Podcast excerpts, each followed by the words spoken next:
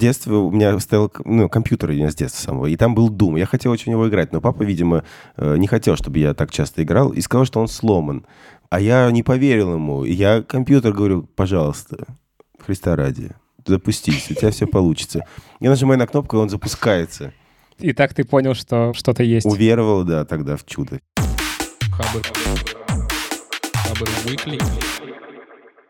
Всем привет! Вы слушаете подкаст Хабр Викли. Раз в неделю мы собираемся, чтобы обсудить интересные посты и новости, которые вышли на Хабре. Меня зовут Далер Алиеров, я менеджер Хабр карьеры. Я Вань Звягин, главред. Я Аня Линская, занимаюсь маркетингом. А я Лев Пикалев, продюсер этого подкаста и видеоблогер, миллионник практически. А ты скромный. Сегодня мы хотим порекомендовать вам э, еще один классный подкаст о технологии, который называется «Запуск завтра». Его делает студия подкастов «Либо-либо». Э, ведущий этого подкаста, технический директор Самат Галимов, э, зовет в подкаст разных крутых чуваков из IT-мира и обсуждает с ними, как работают их сервисы, сколько они приносят денег, как ребята справляются с техническим долгом, выстраивают аналитику, как вообще набирают команду и делают интересный продукт. Например, э, ребята из Сбербанка рассказывают Самату о большом факапе, который произошел э, у них в Сбербанк онлайне.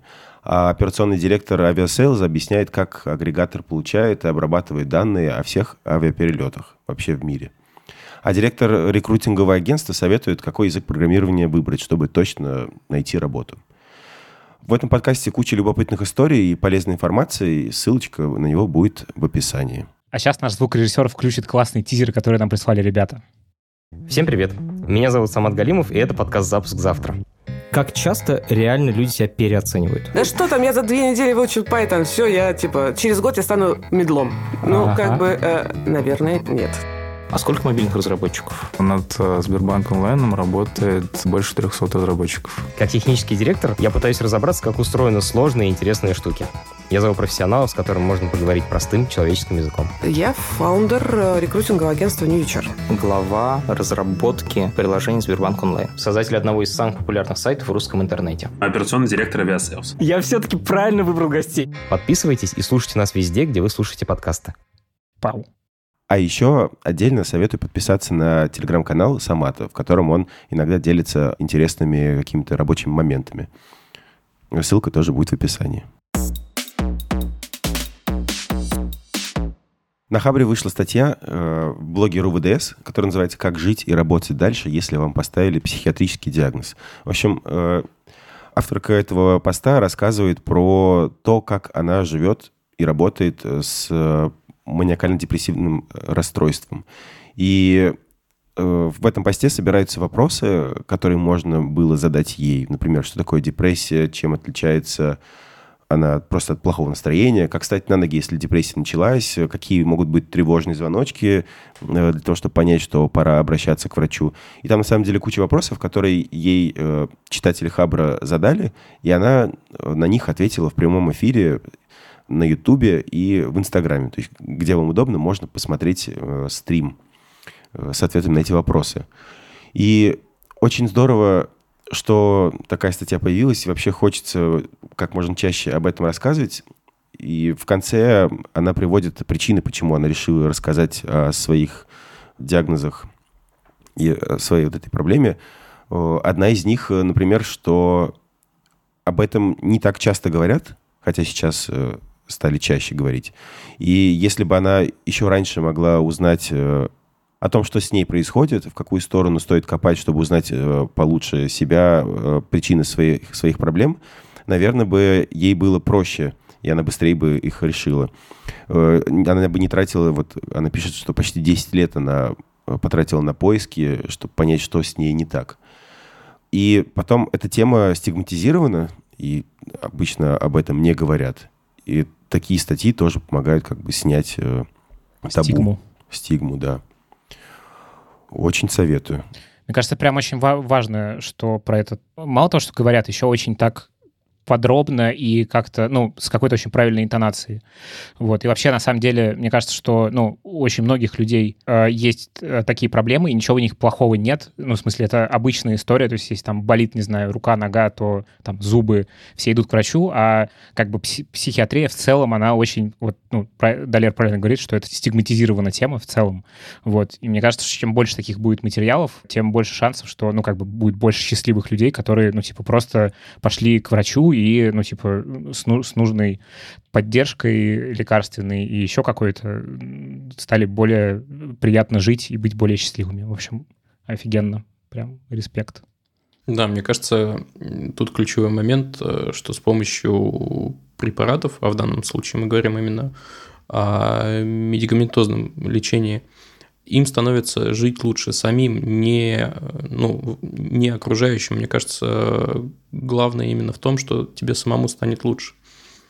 Ну, и, наверное, ну да, тут, мне кажется, что тут с двух сторон, потому что окружающим тоже, ну, мог, может быть непонятно то или иное, там, как те или иные проявления.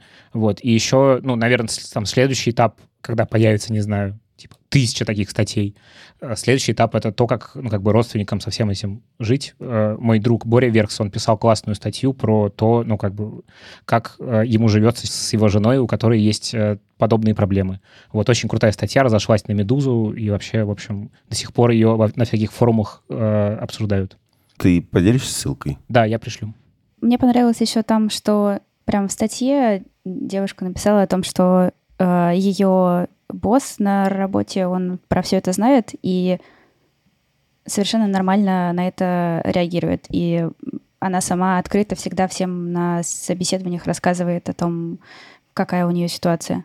Слушай, ну зная отношение большинства к такому вопросу, она, конечно, супер молодец, что ну, не боится открыто об этом говорить. Это прям очень многого стоит. Отдельно здорово, что компания, ну, РУВДС, знает об этом диагнозе и спокойно к нему относится. Было бы интересно вообще понять в целом, как на рынке компания относится к людям с особенностями какими-то, э, ну, например, с расстройствами психическими. Слушай, была же статья на Хабре тоже не так уж давно, ну, сколько-то месяцев назад.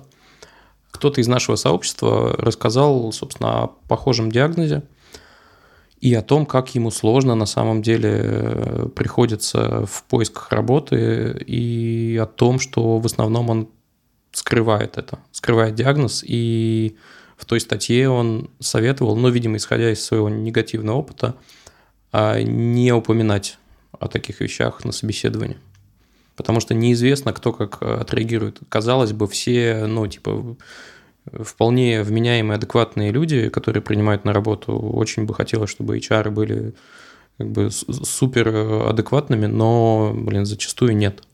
Ну, тут на самом деле, мне кажется, так, короче, это, мне кажется, сложный этический вопрос. Ну, то есть, как бы, ну, просто я, я с одной стороны, и работодателей понимаю, но как бы мне хотелось бы, чтобы так не было, но как бы страх понятен. С любой стигмой так происходит, что, ну, как бы мы это стараемся от этого абстрагироваться э, и в эти темы не залезать. Вот. У меня есть, э, если бы я был работодателем, я, конечно, не был и, возможно, говорю какую-то глупость, но до тех пор, пока человек выполняет свои обязанности и никому не мешает, э, ну в чем проблема? То есть ты узнал некоторый диагноз, вы на берегу договорились, что все будет вот так, так и так, ну и дальше ну, все либо работает, либо нет. И, и вот, кстати, э, вопрос в том, что если стигма снимется, это, по идее, по-хорошему-то, должно работать в обе стороны. То есть, если вы на берегу договорились, что человек будет исполнять некоторые обязанности, а он их не исполняет, ну, чувак, тогда прости, бизнес есть бизнес, и просто потому, что у тебя сложная ситуация – ну, наверное, это, это не, не, повод как бы закрывать глаза. Если что-то не Да, получается. но я тут на самом деле не то чтобы там защищаю работодателей, которые, э, значит, от этого, э, значит, убегают и отнекиваются. Скорее, я просто говорю о том, что, ну, ситуация в целом сложная, как с любой стигматизацией. Вот, и мне кажется, что любые вот эти отношения рабочие, это, ну, как бы отношения человек-человек. И, ну, это нормально на берегу обсудить все эти вопросы честно и договориться о каких-то, ну, типа, что мы делаем в разных случаях. В общем, я бы хотел, чтобы, ну, и я надеюсь, сам как руководитель тоже, в общем, в этой ситуации не буду никак малодушничать, да и не буду, зачем, просто это обычная история. Да, договариваться, по-моему, тема. Вот э, она пишет тоже о том, что предупредила своего работодателя, что если что, возможно, ей понадобится там на сколько-то недель отпуск. Но за последние три года у нее, по-моему, не было э, никаких эпизодов больше. Очень хочется сделать э, спешл какой-нибудь или выпуск про капитализм. Потому что, чтобы да. разобраться, как он работает и что, что с ним делать. Вот Ваня сказал фразу «бизнес есть бизнес». Меня почему-то она триггерит всегда. Вообще вот все, что связано с капитализмом, с лайками, с просмотром, с тем, что надо что-то делать, работать. Блин, ну тут ты, конечно, немножечко в кучку тут поднамешал. Мои многочисленные просмотры, лайки и капитализм. Мне просто, мне просто кажется, что это все проявление капитализма. Э, то, что мы вот ориентируемся на показатели какие-то. Ну. А ты, э, ну, объясни, что такое капитализм? Вот как ты сейчас вот пытаешься, да? Просто скажи, капитализм — это... Сейчас э, спешл начинается. Капитализм — это система отношений, при которой... Блин, мне кажется, Далер... Прости, Далер. Да, Далер, давай. Я поэтому и хочу сделать какой-нибудь спешл или выпуск, чтобы подготовиться к нему и разобраться, что такое капитализм. Но это, в общем, какая-то такая система, в которой у тебя есть э, какая-то ценность, которую ты должен, типа, оправдать. Ну, я, я сейчас могу ошибаться, просто я так понимаю. И что у, само, у, у тебя самого по себе нет как будто бы ценности без э, твоих каких-то действий. Ты не можешь просто так э, жить и... Безоценочно к себе. Безоценочно к себе, да. И отсюда вот вытекает, мне кажется, это вот культ успешности, mm-hmm. того, что ты должен быть популярным. А если у тебя в Инстаграме там типа 300 подписчиков, то ты кто такой вообще, например? Что-то в этом роде.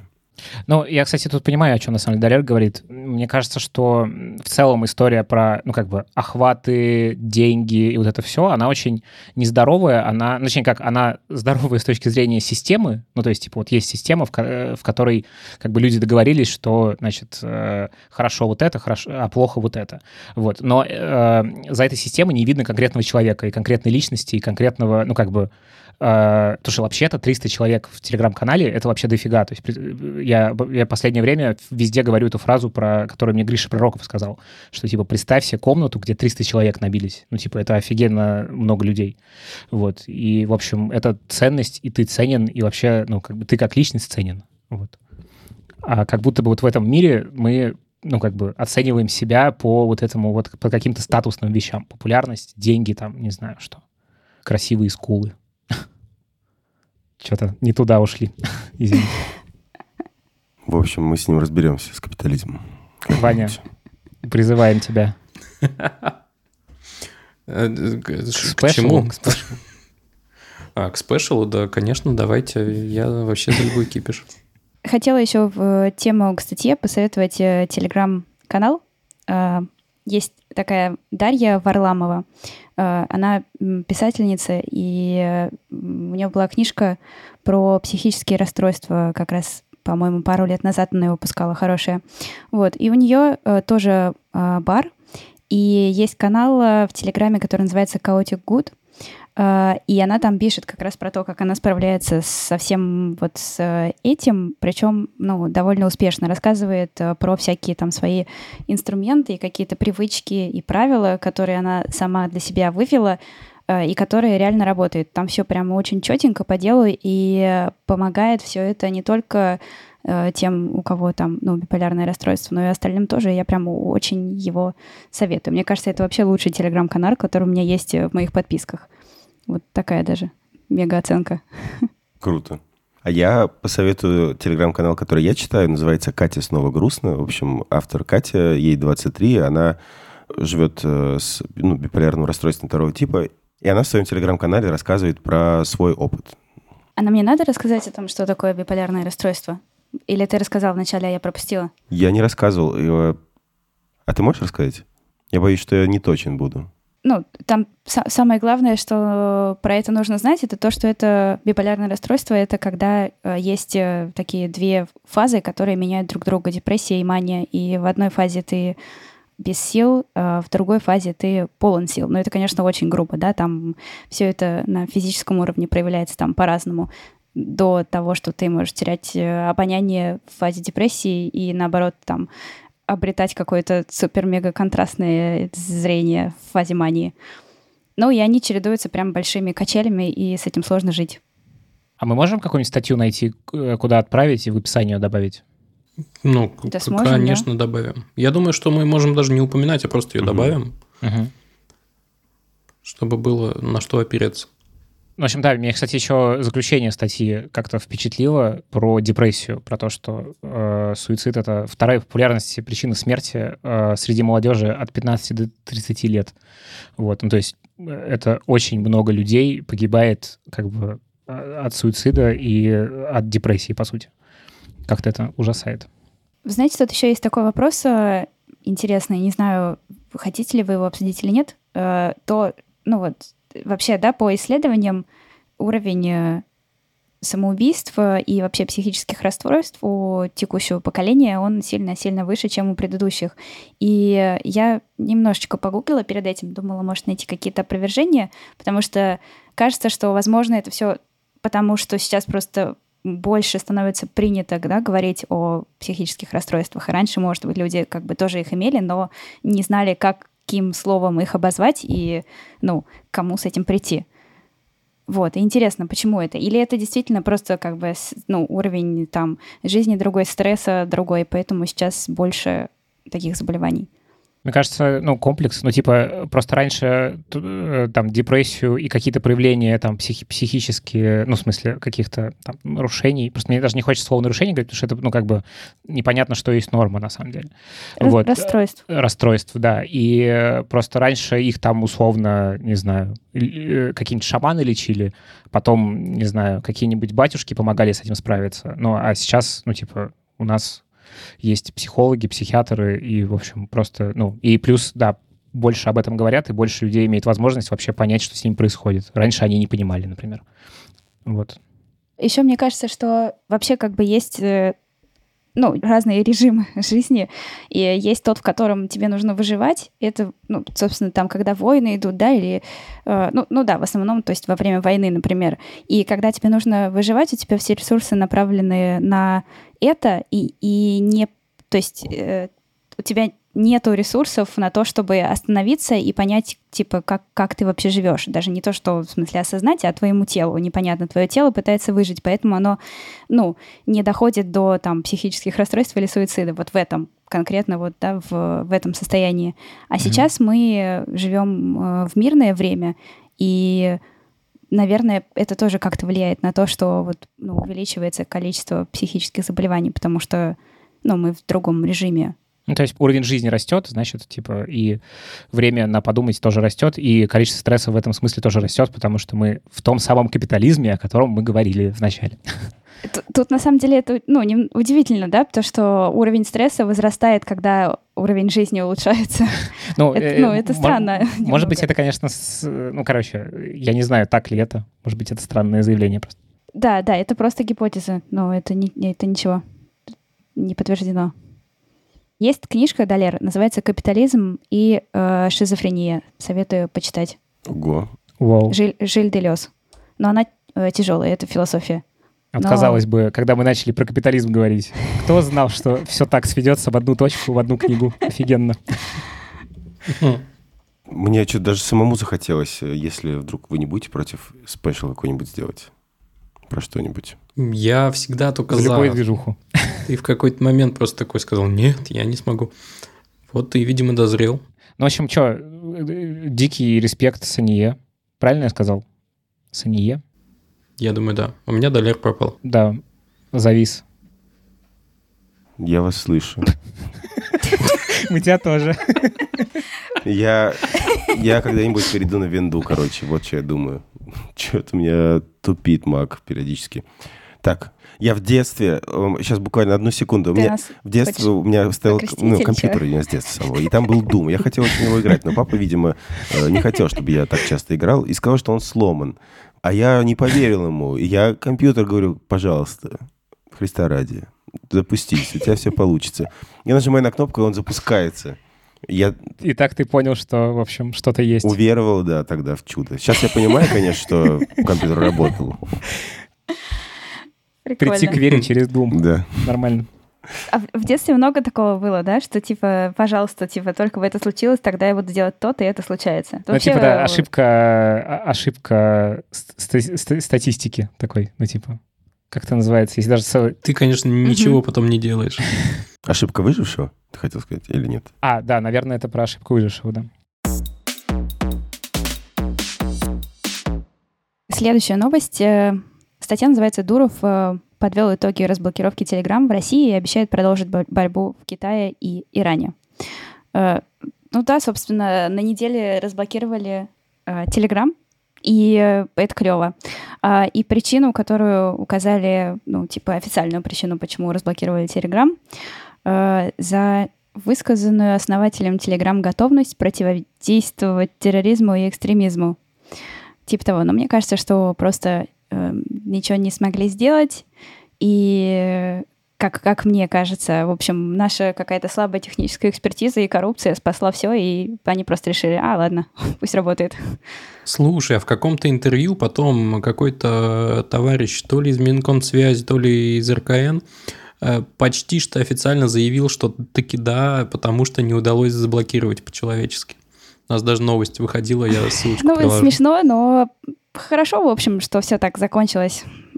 Теперь вполне удобно, ничего не нужно подключать, никакой VPN, все нормально открывается. И ссылки давать нормально можно. Ну, блин, а это не значит, что, ну, условно, там они договорились о сливе данных? Как вы Ну, думаете? э, Я думаю, что нет. Тёма Лебедев об этом не раз писал, типа, самый успешный проект российских спецслужб, Телеграм. Ну, Про то, что наконец-то, типа, им удалось э, сделать бодрый, независимый, нестыдный проект, э, которым вот все пользуются. Непонятно. Они, это. они даже в официальной причине написали же, видите, за высказанную готовность противодействовать. То есть не за то, что типа, ну, да, короче, не прямо как-то это все сказано, а очень Да, если бы, косвенно. если бы они сказали в официальном пресс-релизе за, значит, сопротивление и тягу к свободе, значит, мы разблокируем Телеграм. Да. Блин, я думаю, что на самом деле э, там, конечно же, далеко не все так э, просто, прозрачно и типа полярно, вот либо так, либо этак. Я думаю, что если кому-то что-то нужно там прочитать у меня в переписке, вот обязательно кто-то возьмет и прочитает, если у него есть достаточная власть. Тем более по умолчанию мы же не пользуемся секретными переписками полностью, зашифрованными. То есть там есть отдельный тип чатов, секрет чат, в котором как раз э, данные хранятся только, по-моему, у тебя и у твоего собеседника. А обычные чаты, которыми мы пользуемся, данные хранятся на серверах Телеграма, если я не ошибаюсь. Все так. Я не знаю, я, кстати, секрет-чатами-то пользовался раз пять. Я вообще ни разу, по-моему. При этом один, один раз просто для того, чтобы потестить. Остальные четыре не расскажу, знает. конечно. ну что. Обычно секрет-чаты используют для ньюсов. Я всем открою Это глаза голые сейчас. человечки. Конечно. Для кого? Для нюцев? Кто это такие? Ну, это синие а человечки? все увидят. Что это за нюцы ваши? Загу- загуглите, пожалуйста. Голые, А почему голые нельзя в обычный чат э, кидать? Ну, типа, чтобы То есть- зашифровать свои нюцы. Хм. А, ну ладно. Ну, господи, ну увидит и увидит. Знаете, меня всегда удивляло, конечно... Ваня сказал, такой Э, голый сидит. Но вы же не знаете, что у меня там под столом на самом деле. Главное, не вставай, пожалуйста. А у меня высокий стол, вы все равно ничего не увидите. А, меня всегда удивляли расклады, когда кого-то шантажируют, типа мы вытащили все твои голые фотки и теперь разошлем друзьям. Господи, ну рассылай, в чем проблема? А вот В чем это как- вопрос?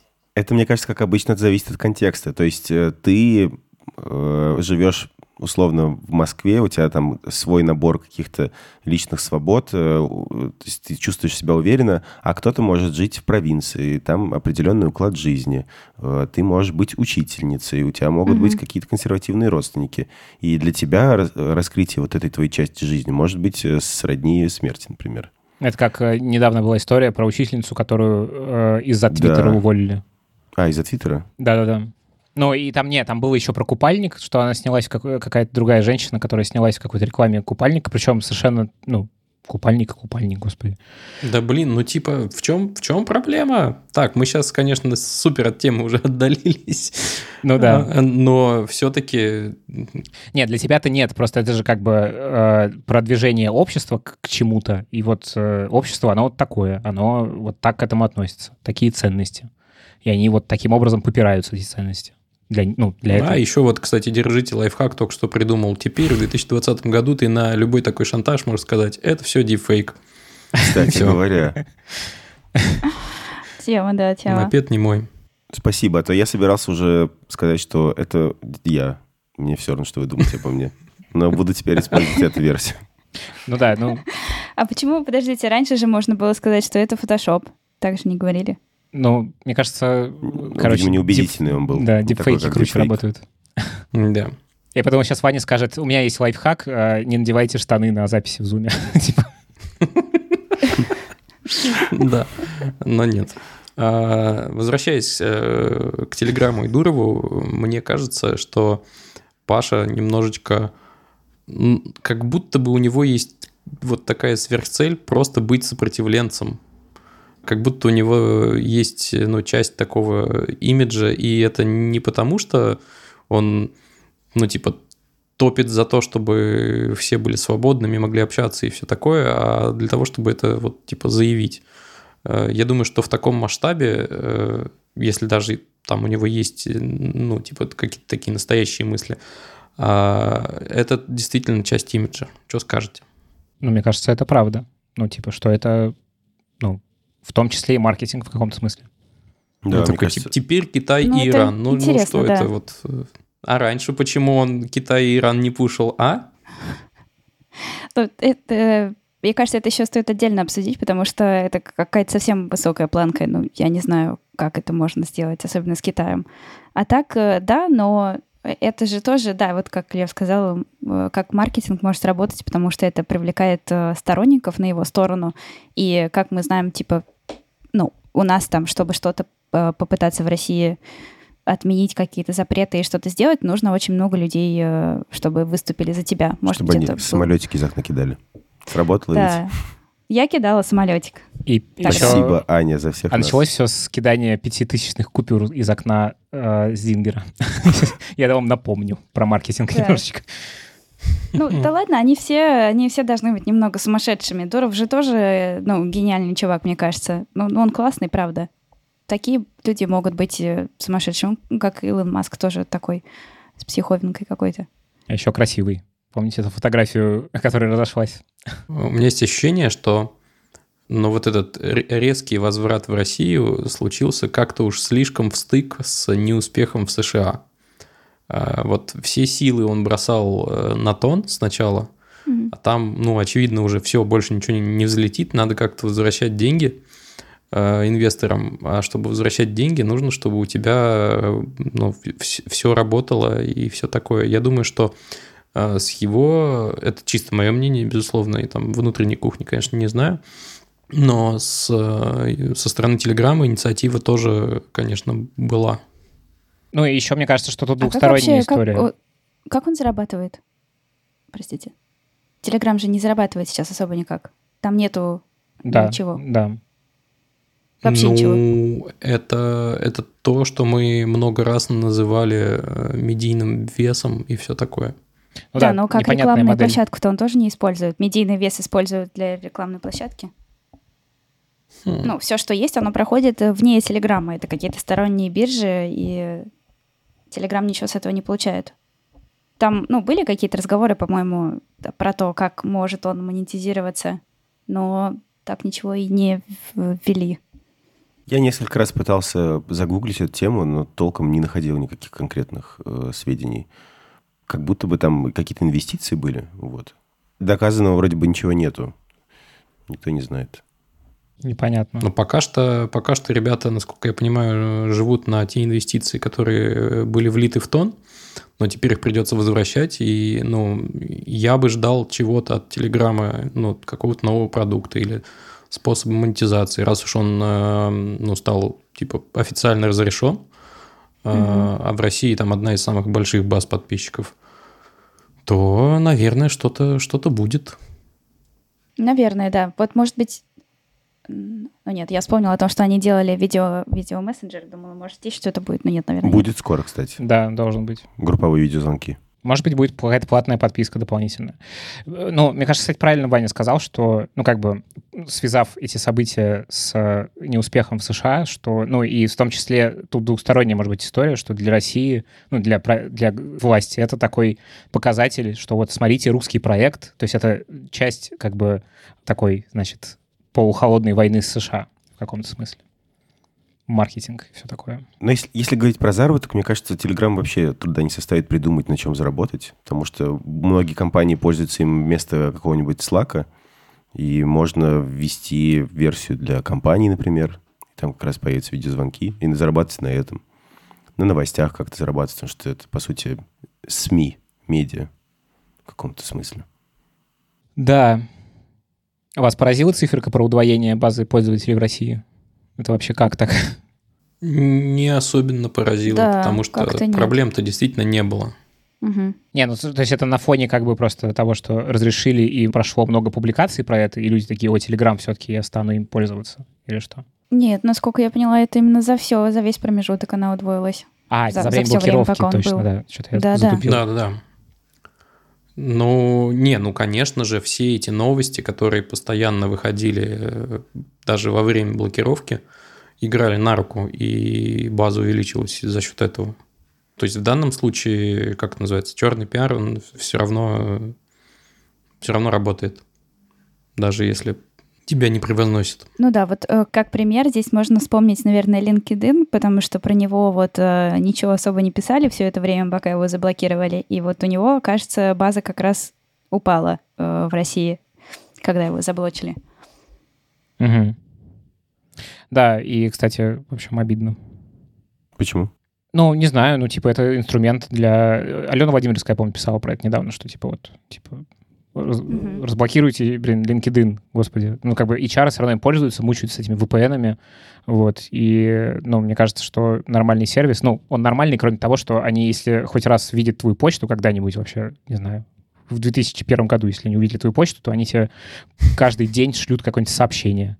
И это ужасно раздражает. А в целом сервис нормальный. Слушай, для меня LinkedIn нормальный там во всем, за исключением, черт побери, интерфейса. Аналогичная это прям... ситуация такой 2000 год, я прям меня трясет, когда я туда захожу.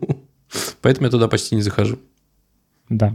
При том, что проблем туда зайти, в общем-то, тоже нет. Угу. Ты говоришь, HR мучаются, я не знаю. Ну, просто я VPN эти, ну, типа... Ну, там это, это одна кнопочка, вот мне просто надо нажать, и все.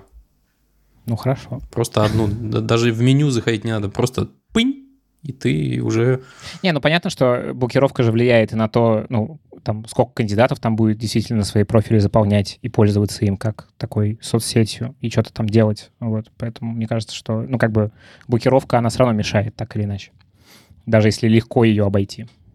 Но Telegram мои слова опровергает, конечно же, своим удвоением. Кстати, спасибо, что делитесь своими историями в чате слушателей. Э, недавно там был, например, интересный тред про образование. А сейчас будет э, голосовое сообщение от нашей слушательницы Аси из Архангельска, в которой она расскажет, что думает про э, дистанционное образование и образование вообще. Да, ссылочка на чат в описании. Угу. Переходите, присоединяйтесь. Привет. Я Ася, школьница и активистка из Архангельска. Закончила в этом году 10 класс и перешла на домашнее обучение. А, про социализацию. Вообще школьное образование влияет на детскую социализацию по-разному. С одной стороны, ты общаешься со сверстниками и происходит обмен детским подростковым опытом и интересами. С другой стороны, среди подростков довольно большой уровень агрессии. Порой они не видят края личных границ, и начинается буллинг одноклассников по примитивным признакам. Это внешность, гендер, ориентация, национальность или идеология.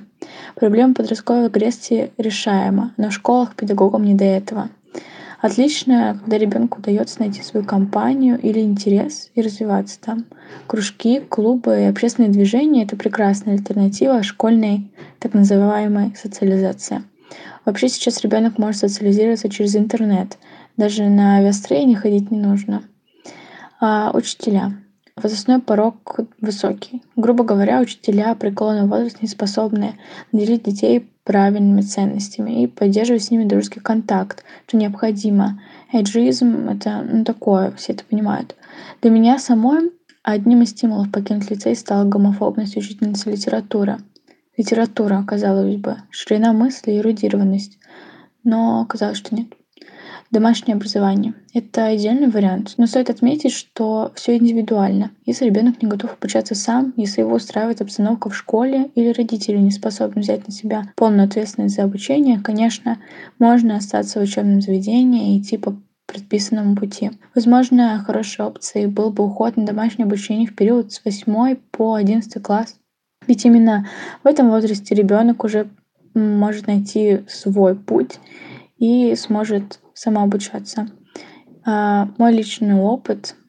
Я пришла на семейку в середине 10 класса, за месяц до коронакризиса. Процесс этот несложный, может занять всего лишь две недели. Причиной стала нехватка времени и неудовлетворенность школьной программы плюс составом учителей. Помимо школы у меня всегда было много дел. Это дополнительное образование, олимпиады, работа, общественная деятельность. Ясно, что совмещать все это со школой неэффективно и нереально. Вообще каждый выбирает свой путь. Я решила, что лучше организовывать массовые пикеты и просветительские онлайн-компании, чем сидеть за партой в душном кабинете. А кто вообще я такая? Я активист, как сказала раньше, работаю СММ-специалисткой в экологическом движении. Координирую международное климатическое движение Fridays for Future и феминистическое движение в Архангельске. Немного занимаюсь политическим активизмом и пишу статьи об экологии и социалочке. На этой неделе, конечно, мы не можем не обсудить э, презентацию ИПЛА, которая прошла несколько дней назад. Все началось на самом деле несколько месяцев назад, когда в разгар коронавируса они такие сказали, Ребзя, в этот раз ВВДЦ будет у нас не в очном формате, а исключительно в онлайне. И вот все эти тысячи программистов, которые приезжают в Купертино, они в итоге подключаются просто по видеосвязи и, и слушают всякие лекции, киноты и прочее. Но я, конечно, буду говорить сейчас про самое главное выступление, а, где был Тим Кук и, и прочие их топы. Прикольно, что они поступили, ну, очень-очень в контексте, очень ситуативно подошли к вопросу. И презентация началась с того, что Тим Кук стоит спиной к залу, а зал полностью пустой. И это, конечно, крутое впечатление производит. Прежде чем перейти к тому, что они, собственно, представили, мне интересно с вами обсудить э, ну, то, что, во-первых, Apple как будто бы задает стандарт э, таких презентаций и задавала. Вот, и теперь э, они прям вышли на какой-то новый уровень. У них, ну, поскольку там нет зрителей, они смогли порезвиться и сделать все, всякие классные видеопереходы. Там очень крутая операторская работа, очень много всяких дронов. Особенно заметно, как они хвалятся своим э, новым зданием Infinity Loop. У них постоянно, когда кто-то заканчивал выступать, какие-то блоки тематические были, камера отъезжала, вылетала куда-то наружу, там показывала Э, что все это из бетона и стекла, и, там театр Стива Джобса, они пролеты, пролеты, пролеты, в общем, очень красиво. Э, и еще меня зацепило, ну, как бы для меня это было довольно-таки нарочито. Это неплохо, это хорошо, но то ли это что-то говорит обо мне, то ли об обществе, то ли об Apple, не знаю, сами решите. Короче, я заметил, что чуваки явно пытаются вот в этот diversity поиграть, потому что Эм, собственно, Тим Кук, э, открытый гей, э, там были темнокожие ребята, там была девушка в инвалидном кресле, азиаты, э, белые ребята. Короче, были все, и как будто бы мы к такому не привыкли. Мы, Они- мы кто? Мы люди. Ну, мы люди... Окей, давайте, я. Я не привык к тому, что, ну, типа, в компаниях такого уровня, на позициях такого уровня есть такие разнообразные ребята. Это то, как раз э, с чего мы начали сегодняшний выпуск. э, Стигматизация и все такое. Мгм. Как будто бы Apple очень хочет эту стигму снять, и мне кажется, у них э, получается. Ну, то есть, имея, опять же, такой медийный вес, да, и такую армию поклонников, они показывают, что вот быть э, там, си- сидя в инвалидном кресле, можно быть успешным, можно там целый отдел возглавлять, можно там очень складно говорить и рассказывать про очень крутые штуки технологические. Вот. Мне кажется, это очень кру- круто. Ну, в смысле, И это в целом тренд, мне кажется, будет у всех такой сейчас. Потому что Microsoft, например, какие-то там безумные миллионы потратит на то, чтобы в составе руководства было больше представителей афроамериканцев в составе руководства Microsoft. И Там будут всякие образовательные программы для менеджеров и так далее. Блин, а, я не против, естественно. просто но... ты это заметил. Ты про это. Да, да, да, я это заметил. И, ну, когда вопрос стоит так, руководство Microsoft потратит какие-то безумные деньги для того, чтобы, э, ну, сделать разнообразие, да. Ну, блин, при приеме на работу важно вообще не то, как ты выглядишь, ну, там, не какой у тебя цвет кожи, какого ты пола, вообще ничего не важно, важно, чтобы ты делал свою работу. А, Ну, мне кажется, что это не как бы... Короче, так тоже должно быть, но на самом деле это разнообразие, оно не в моменте приема на работу происходит, а в моменте типа поступления в школу, э, значит, в создании каких-то комьюнити, где можно развиваться и учиться. Ну, то есть, чтобы, короче, это было не просто типа мы взяли и, значит, выровняли там гендерный и какой-то еще состав. Вот. А что это социальные инструменты, которые как бы очень в долгую работают, типа система образования, система там спорта, каких-то кружков, досуга, в общем, ну, какое-то объединение людей вот очень рано, с самого детства. Тогда у тебя будет, ну, действительно близкий к нормальным пропорциям, собственно, какой-то состав. Мне кажется, я понимаю тебя, Вань, да, твои ощущения, но как будто бы сейчас нужен баланс такой э, уравновесить, а ну, потом я уже согласен, как раз чтобы будут... качели качнулись там в другую сторону, нужно больше усилий, наверное, приложить вот в другом конце амплитуды. Здесь, наверное, еще просто заголовок так э, звучит именно, что вот мы потратим очень много денег, чтобы в, на, на руководящих должностях были там э, афроамериканцы или люди из какой-то другого комьюнити, не знаю. Но, наверное, там все-таки ну, то есть это звучит так, как будто бы нам все равно, да, на профессиональные качества, лишь бы вот э, как бы по цвету кожи будем определять того, кто у нас в совете директоров. Но это же, это тоже какой-то обратный расизм получается, да? Ну, в общем, я думаю, что там все завязано именно на профессиональных качествах. Да, да, мне кажется, это все про восстановление баланса, чтобы потом у всех, как, все как раз вот могли конкурировать на равных условиях. Ну и э, как бы зарождение дискуссии и ее поддержание. Ну и хорошо. Но, кстати, к слову о восстановлении баланса, э, сейчас, сейчас я иду уже в технологическую часть презентации Пла. Баланс таки восстановился, и в iOS и iPadOS э, появились, прости господи, виджеты, э, которые 10 лет назад были у Windows Phone, и сейчас есть в Android. И давайте так, один мой друг установил себе все новые бета-версии этих э, операционных систем и мне рассказывал. Вот. Э, Выглядит это все, говорит он, э, оч- очень неплохо, и бета-версии работают даже очень хорошо и практически не глючат.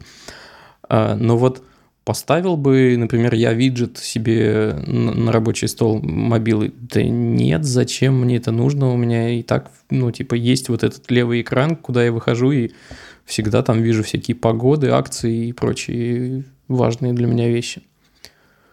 Зачем мне это нужно вот прямо среди иконок, не очень понимаю. Возможно, что-то изменится. Я главное, что заметил э, на презентации, что все ждали, что iPadOS э, — это такая специальная версия iOS для iPad, как будто бы подтянется в сторону macOS, которая для компов. Mm-hmm. Все наоборот. А получилось случилось. ровно наоборот. Да. А, они сделали новую версию, причем полностью новую, это уже 11 Раньше были 10 точка что-то, а теперь прям 11, значит, это а, что-то грандиозное. Так вот, они назвали ее Big Sur. Биг Sur – это такая область э, в Калифорнии возле побережья, красивее. И, короче, это все весьма похоже на мобильные операционные системы. Там теперь такие же, такой же формы иконки, много прозрачности, они упростили интерфейс, сделали его, ну, таким более лаконичным. И, ну, прям, прям прикольно. Я просто несколько лет уже думаю, что они в итоге все сведут, э, ну, типа, воедино. И более же того, они анонсировали как раз переход на процессоры ARM, а это процессоры, которые используются в мобильных устройствах. Очень по классная сути... картинка была, там такой, ну, есть мем с разваливающимся, пикселящимся котом, типа, значит, э, Apple перешли на собственные мобильные процессоры, все такое, и этот код такой разваливается, такой, ну зачем ты так? Это пользователь Хакинтоша. Ну, ну, кстати, да, это пользователей Хакинтоша должно расстроить, потому что Хакинтоши, они на x86 процессорах.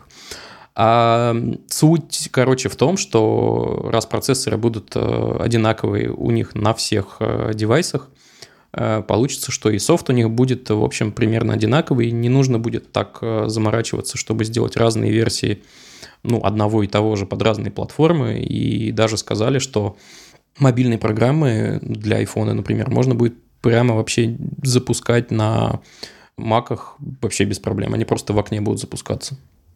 Вот это прикольно. Ну, блин, я хочу немножечко побомбиться, на самом деле. Ну, давай. По поводу... Ну, короче, мне кажется, что вот это движение, ну, то есть, что мы берем и десктоп превращаем потихонечку в, в iPad, меня немножечко пугает, потому что там очень много, как бы, ну, бессмысленно... То есть вот открываешь, типа, свой MacBook, а у тебя там, по сути, интерфейс iPad, который адаптирован под тач, а ты пользуешься, блин, э, типа, этим тачбаром, и это немножечко другое, то есть как-то, э, как будто бы, короче, десктоп перестает быть десктопом, и меня это немножечко пугает, ну, то есть, типа, как будто он менее профессиональным становится, а более таким игрушечным. Во-первых, ты, скорее всего, привыкнешь, вот, не стоит недооценивать силу привычки. Я даже не сомневаюсь. Я ко всему этому а, Во-вторых, я думаю, что ну, это все будет не так в лоб, и это будет, ну, типа, итерациями, и ну, вот сейчас э, был заметен шаг в сторону мобильных операционных систем. Я думаю, что в следующий раз, там где-нибудь через полгода, они еще какой-нибудь анонс сделают, и мобильные операционные системы шагнут э, в сторону э, десктопных. Ну, короче, это все где-то встретится обязательно посередине. Они, ну, не дураки и себе не враги, я думаю. Плюс, э, ну, я просто хотел сказать, что главное, о чем не стоит беспокоиться, о вычислительных мощностях, потому что вот последний iPad – это просто какая-то зверюга, которая рендерит видосы. Мы сравнивали тут 17 -го года прошка и последний iPad. И, блин, это вообще... Во-первых, это сравнимо, во-вторых, iPad быстрее. Прикиньте. Ну, в этом смысле прикольно. Единственное, что, короче, они стремятся к некой унификации, чтобы у них была линейка устройств с примерно одним программным обеспечением. Ну, то есть, типа, примерно одна ось с какими-то, может быть, угу. там, чуть-чуть доработанными вещами. Но в целом одна. То есть это и с точки зрения поддержки им гораздо выгоднее, и, ну, как бы, это в целом к этому все идет. Да, наверное. Ну, мне так кажется. Единственное, что здесь, это история про унификацию. Ну, то есть, типа, это как есть история, когда мы берем, делаем что-нибудь для среднестатистического человека, а как бы люди обычно не среднестатистические. Они выбиваются из этой вот, если взять просто среднего человека, его практически такого нет. Это как была история про кресло для пилотов, э, значит, военной авиации. Что, значит, делали кресло под среднего человека, и всем людям там было сидеть абсолютно неудобно, потому потому что, в общем, ну, они не средние, они какие-то определенные. Вот. И мне кажется, здесь какая-то такая же история идет, что, ну, как бы таким образом всякие краевые случаи, всякие профессионалы, которые занимаются, ну, как бы работают с помощью компов, они как бы потребляют контент и смотрят мои видеоблоги, а, значит, а, ну, работают. Вот. Для них это может быть, в общем, не самое крутое в итоге решение. И, и появится какой-нибудь, типа, значит, комп, типа как у дизайнеров в какой-то момент случилась, случилась революция в виде скетча. Вместо фотошопов и Adobe, значит, э, появился скетч, который решал конкретную задачу конкретных типа ребят. Ну и я не знаю, я не очень вижу большой проблемы в этом. И в конце концов всегда можно сделать какой-нибудь про-режим, в который ты переключаешься и там, не знаю, хоть черта лысого себе настраиваешь. Linux. Ну, например, на самом деле, если ты уж такой типа супер профи, ну, открывай терминал и вперед, я не хочу по сути, страдать. macOS, macOS это же типа почти Linux. Ну да. Никто, конечно, не хочет страдать. Linux легко устанавливается, там страданий мало. А потом только... Не, установка это нормально, это как, значит, драгдиллеры. нормально, все хорошо устанавливается. А потом начинаешь страдать потихонечку. Эм, знаете, что еще скажу? Э, они как будто бы вскользь на презентации про это сказали, но там, мне кажется, корни очень глубоко сидят и очень далеко все это в итоге пойдет. Короче, они анонсировали, что AirPods теперь, э, по-моему, только прошки, смогут автоматически переключаться с устройства на устройство угу. без необходимости вот перетыкать его вручную, типа заходить в настройки Bluetooth и подключаться. Они сами будут определять, чем ты пользуешься в данный момент.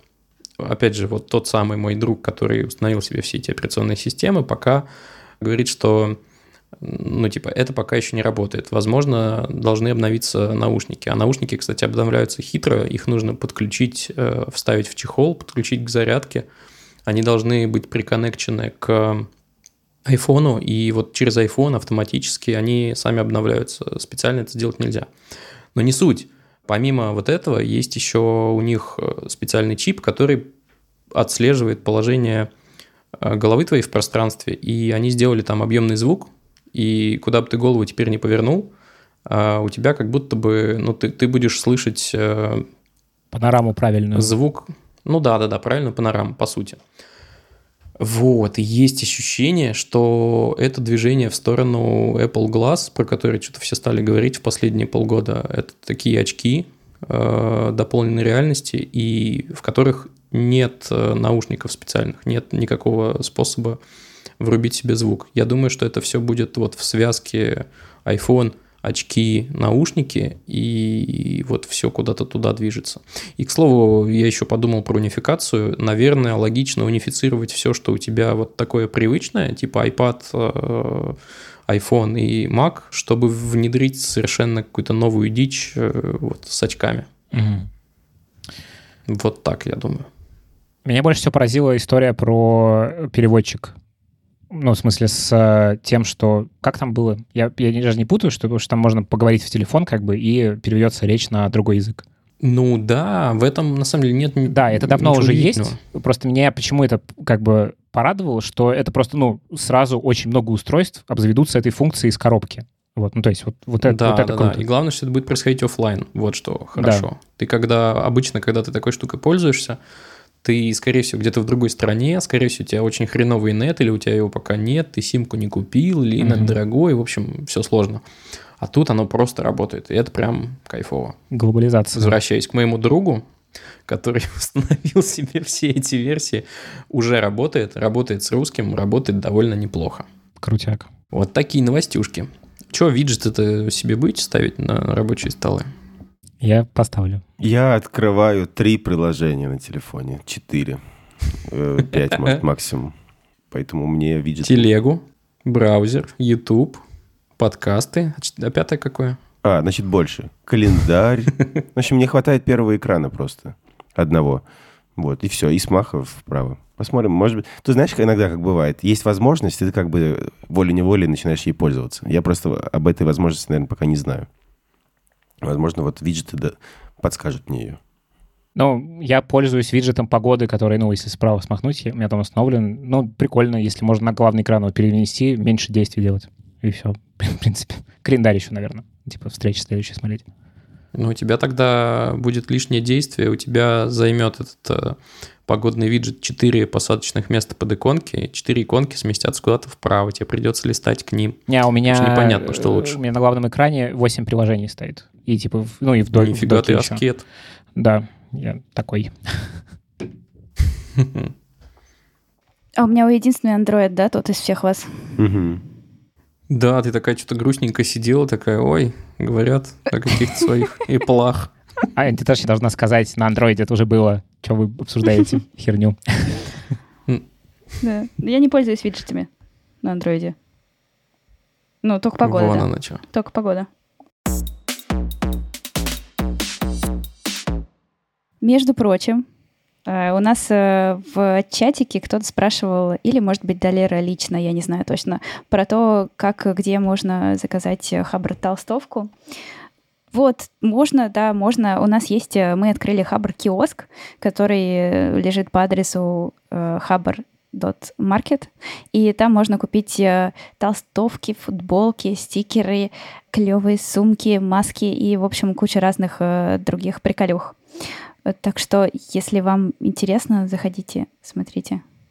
Да, Покупайте. маска — это моя любовь, потому что, мне кажется, она очень остроумная. На ней написано «маска под сети 0000». Мгм. Супер.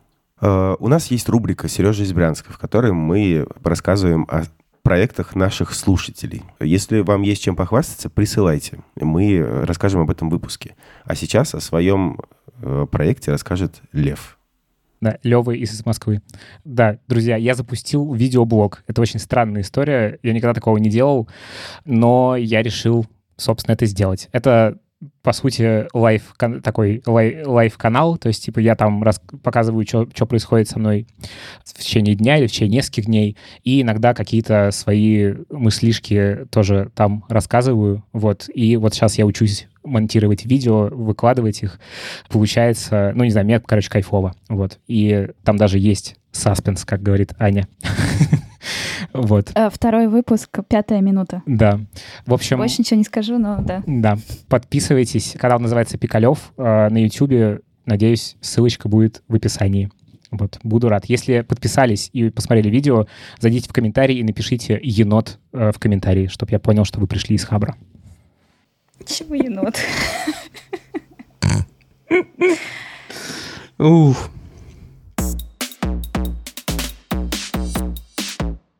Ответы на вопросы слушателей. Я почему-то, когда говорю это, представляю себе Спанч Боба с радугой. Почему Спанч Боба? Я не понял, тоже это прикольная ассоциация. Ты- Спанч Боб, он такой дикий, наоборот, ты такой ла-ла-ла. а Не, нет, ты- это мем есть такой. Спанч Боб, который вот так вот радугу рукой показывает. А, поняла, да. Почему-то мне интонация моя напоминает вот, вот это вот. Артем спрашивает, планируете ли вы приглашать на подкасты авторов обсуждаемых статей? Мне бы очень хотелось, но только как-то сложно это все, видимо, организовать. А может быть, я просто неподъемный в этом смысле. Что думаете? Есть вариантик. А, Спешл. По Да, сути, так уже special. получалось. Дело в том, что э, как минимум два человека, с которыми мы общались э, в спешалах, они по совместительству были и авторами на Хабре. Так что такое уже случалось. Именно слушателей, если э, имеется в виду приглашать, Нет, именно это авторов. другой вопрос. Не, авторов. Авторов, Так и есть, авторов получается. можно. Ну, можно авторов приглашать в спешл. Вполне, вполне вариант. Последние несколько выпусков я вот э, натыкаюсь на мысль, что было бы здорово звать экспертов, когда авторов из тем... Например, вот мы сегодня говорили про биполярное расстройство, там, про капитализм. Так что, может быть, вообще попробуем в обозримом будущем каком-то действительно сделать либо в Weekly позвать, либо special.